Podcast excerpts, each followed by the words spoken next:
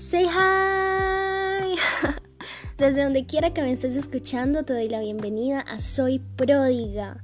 Mi nombre es Sofía Marín y estamos viendo una serie, la serie de Morir para Vivir. Y el día de hoy tenemos un episodio especial. Nuestro episodio es sobre el dolor y el sufrimiento. ¿Será que Dios nos habla por medio del dolor y del sufrimiento? Ya lo veremos. Vamos a ir a primera de Job. Job, así como el libro, era un hombre perfecto, recto, temeroso de Dios y apartado del mal. Le nacieron siete hijos, tres hijas. Su hacienda era siete mil ovejas, tres mil camellos, quinientas yuntas de bueyes, quinientas asnas y muchísimos criados. Y era pues el, el varón más grande eh, de todos los orientales, ¿no? Él hacía banquetes todo el tiempo y mm, era, era bastante pues como lo que él tenía. Pero resulta que sus hijos hacían eh, una fiesta, un banquete, cada uno en su día. Y mandaban a llamar a sus tres hermanas para que comiesen y viviesen con ellos. Entonces Job los enviaba y los santificaba y se levantaba de mañana, ofrecía holocaustos eh, conforme el número de todos ellos, porque decía Job, quizá habrá pecado, habrán pecado mis hijos, y habrán blasfemado contra Dios en sus corazones. De esta manera, él lo hacía todos los días. O sea, imagínense, ¿sí? Cómo temía Job al Señor, como Job temía a Dios que decía, wow, o sea, si mis hijos han pecado, te pido perdón por ellos y ofrecía holocaustos, ¿no? Conforme al número de todos ellos. Entonces Job era un hombre que temía al Señor. Sí, temer al Señor es tenerlo en cuenta en todo, absolutamente en todo. Y Job era así, y entonces me llama la atención que dice en el capítulo 1, versículo 20. Entonces Job se levantó y rasgó su manto, rasuró su cabeza y se postró en tierra y adoró. Y dijo, desnudo salí del vientre de mi madre, desnudo volveré allá. Jehová dio, Jehová quitó, sea el nombre de Jehová bendito. En todo esto no pecó Job, ni atribuyó a Dios despropósito alguno. Entonces, la pregunta es, ¿será que Dios nos habla por medio del dolor? ¿Cómo por medio de, todo esta, de todas estas calamidades, Job termina orando al Señor? Hay varias cosas. La primera, hay temor a Dios y lo plantean desde el principio. Y la segunda, él entendía que algo pasaba y en medio de todo él sabe que Dios lo ama. Dios nos habla por medio del dolor. En Oseas 2.14 dice, pero he aquí que yo la traeré y la llevaré al desierto y hablaré a su corazón. El Señor nos habla por medio del desierto, por medio de esas sequías que tenemos, esas esos momentos en donde hay ausencia de espíritu, hay ausencia de cruz, hay ausencia de todo. Dios nos habla por medio del desierto. Entonces, ¿cómo así que Dios nos habla por medio del desierto? ¿Cómo así que Dios nos habla por medio de, de esa sequía? Y lo mejor es que dice, y hablaré a su corazón, ¿no? O sea, el Señor está siendo súper directo. Dios nos habla por medio del dolor y utiliza esos desiertos en nuestras vidas. Él no quiere que nada malo nos pase. ¿sí? El Señor conocía el corazón de Job, por eso cuando Satanás le dice a Dios, eh, ¿Acaso teme Job a Dios de balde? ¿No le has cercado alrededor a él y a su casa y a todo lo que tiene, al trabajo de sus manos has dado bendición? Por tanto sus bienes han aumentado sobre la tierra. Y entonces el Señor le responde a Satanás, he aquí, todo lo que tiene está en tu mano. Solamente, solamente no pongas tu mano sobre él.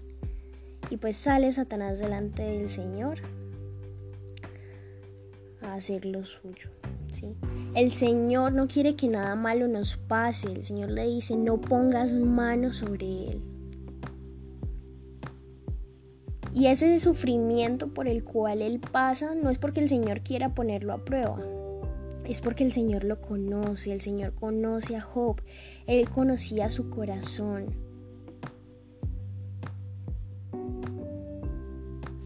Y entonces Job atraviesa un montón de calamidades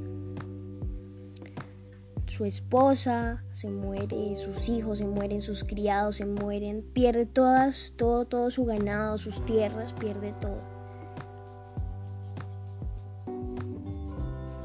Y hay una invitación a tener fe, ¿no? En ese versículo 20 y en ese versículo 22. A tener fe, dice, tenemos que tener fe de que el Señor nos ama, ¿no? Job se postró. Job, ¿qué podía hacer? Job no tenía nada. No tenía nada. ¿Y qué hizo? Se desnudó y dijo, desnudo salí del vientre de mi madre y desnudo volveré allá. El Señor dio y el Señor quitó. Bendito sea el nombre del Señor.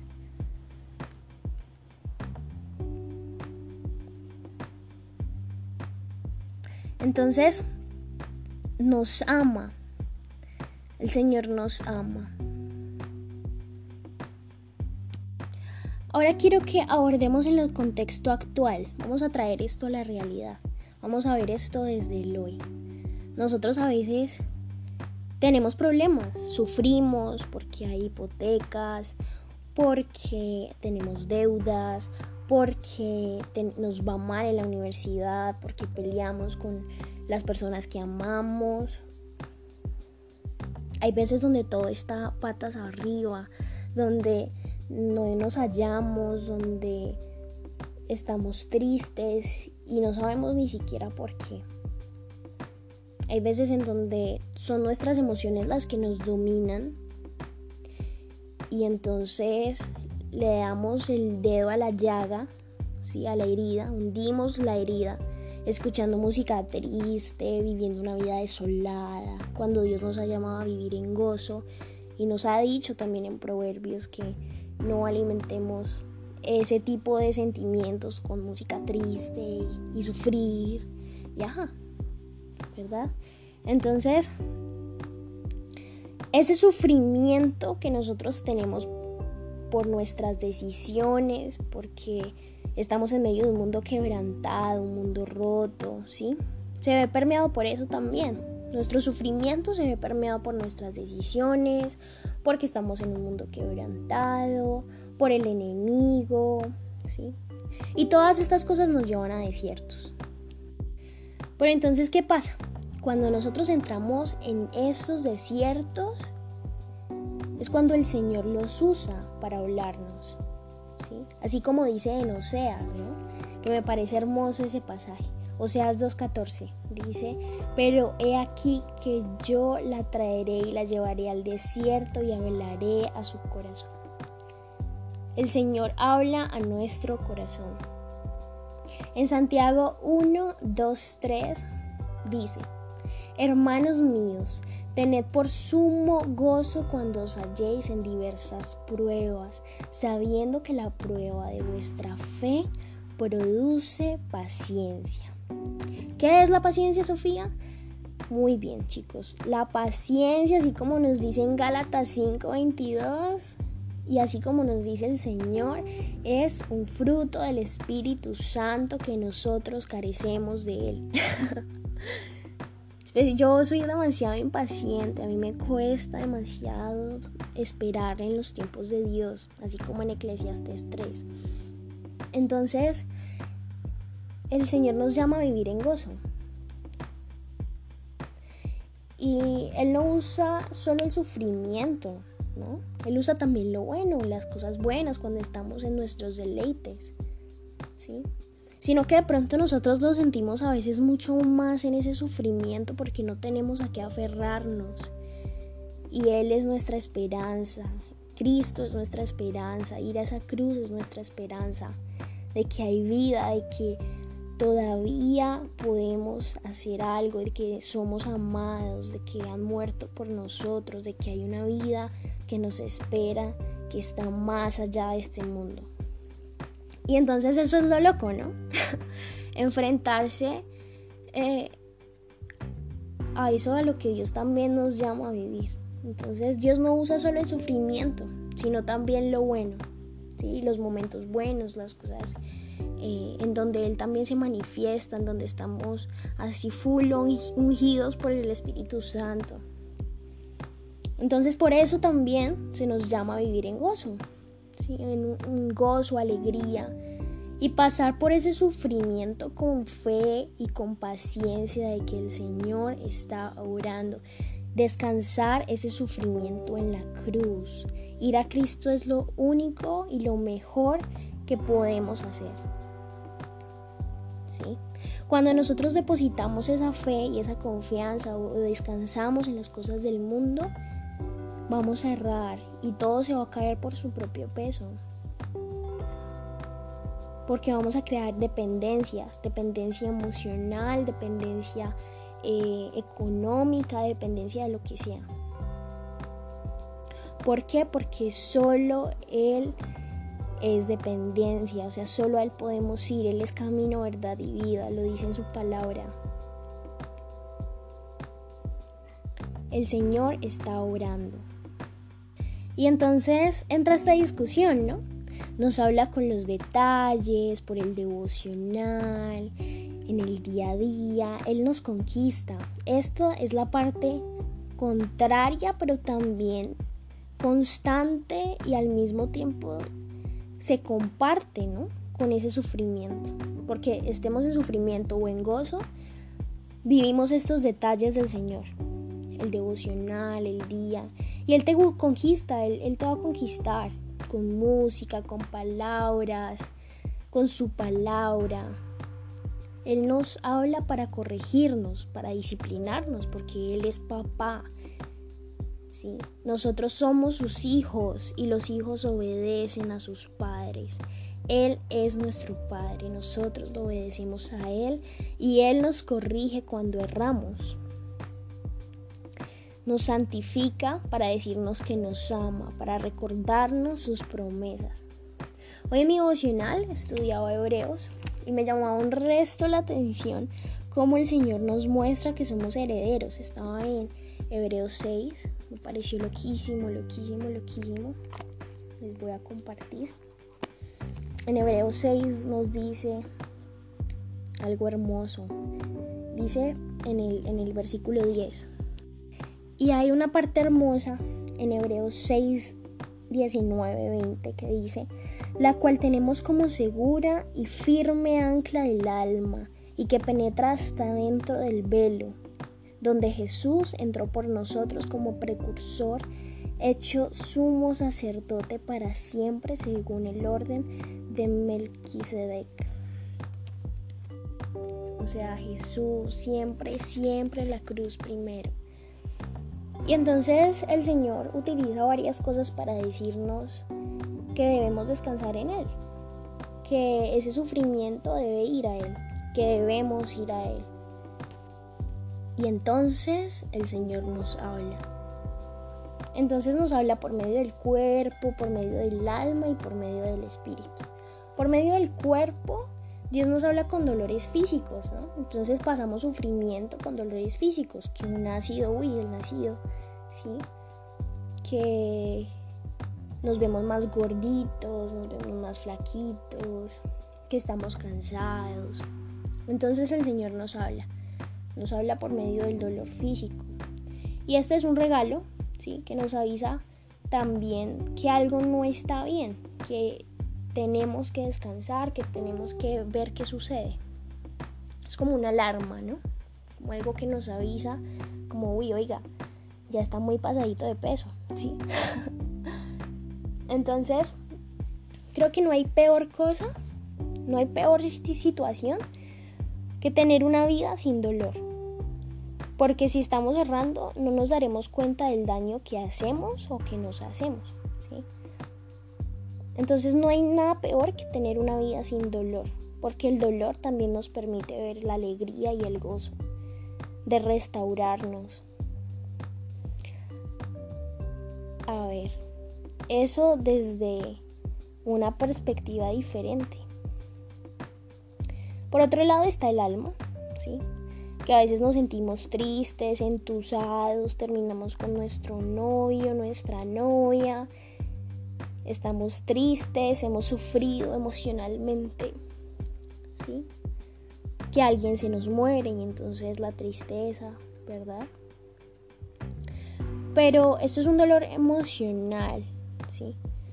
Y esto también es un regalo de Dios, en el sentido de que nos permite ver su gloria por medio de ese dolor, de que Él reclama su lugar, el lugar que le pertenece para vivir una vida en gozo en Él. ¿Sí? Entonces nos recuerda que nuestra esperanza es Cristo y que el gozo debe ser llevado a Él entonces se restaura esa área. Y nos cuesta perdonar, fluir, amar. Pero cuando lo hacemos en espíritu, podemos.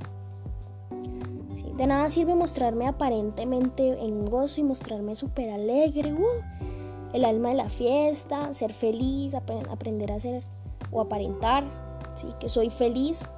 ¿sí? Si por dentro no estoy viviendo ese gozo en fe, ¿sí? si yo de verdad no estoy viviendo un gozo que yo diga, wow, de verdad estoy feliz porque sé que el Señor va a restaurar mi corazón. Sino que estamos viviendo a un Cristo vivo, ¿sí? Decimos estar viviendo un Cristo vivo y entonces somos hipócritas, cuando realmente es una apariencia de, de piedad, ¿sí? Entonces eso es ser hipócrita con Dios. Pero si por dentro yo estoy viviendo de verdad ese gozo y estoy diciendo, Señor, tú tienes el control, yo sé que tú tienes el control porque tengo fe en ti, tú eres mi esperanza y, lo estoy diciendo de verdad, desde el fondo de mi corazón, no con apariencia de piedad, no con banalidades o cosas superfluas, sino que de verdad lo estoy diciendo porque lo necesito.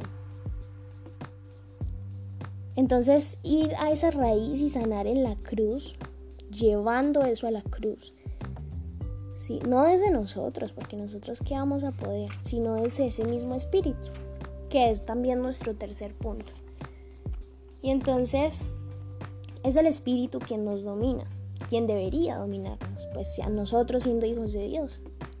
Y si no conoces a Dios, te invito a que lo conozcas y a que te des la posibilidad de abrir tu corazón para que sea Él quien te llene a ti llene todas las áreas de tu vida. Entonces viene el espíritu y el espíritu a veces está contristado, ¿verdad? ¿Por qué? Porque uno dice, pucha, no he hecho el devocional, no he hecho mi devocional, y nos entra como una tristeza rara que no entendemos, ¿sí? ¿Por qué? Porque no estamos alimentando ese espíritu y entonces hay sufrimiento del espíritu. El Salmo 51.8 dice, hazme oír gozo y alegría y se recrearán los huesos que has abatido. Entonces a eso los quiero invitar también el día de hoy, a que podamos vivir en gozo y en alegría que sea el Señor realmente quien viva en nosotros y no nosotros desde nuestras fuerzas. Así que en este momento vamos a agradecer a Dios por el dolor, por ese sufrimiento y también a que nos enseñe a interpretar ese dolor, a conocer su dolor, a conocer nuestro dolor y a entender también que Él es rey y que como Él es rey, Él es mi papá, yo soy heredero, yo soy hijo, le voy a dar la gloria porque Él merece todo. Entonces vamos a orar. Señor, te damos las gracias en este día por permitirnos conocerte por medio del dolor, del sufrimiento, conocerte un poco más, que podamos también darte la gloria por medio de lo que aprendemos, por medio de lo que hablamos. Gracias Señor porque por medio de este dolor tú nos corriges y nos disciplinas para nuestra santificación contigo, para nuestra relación contigo. Porque por medio de este sufrimiento tú nos recuerdas tus promesas, Señor.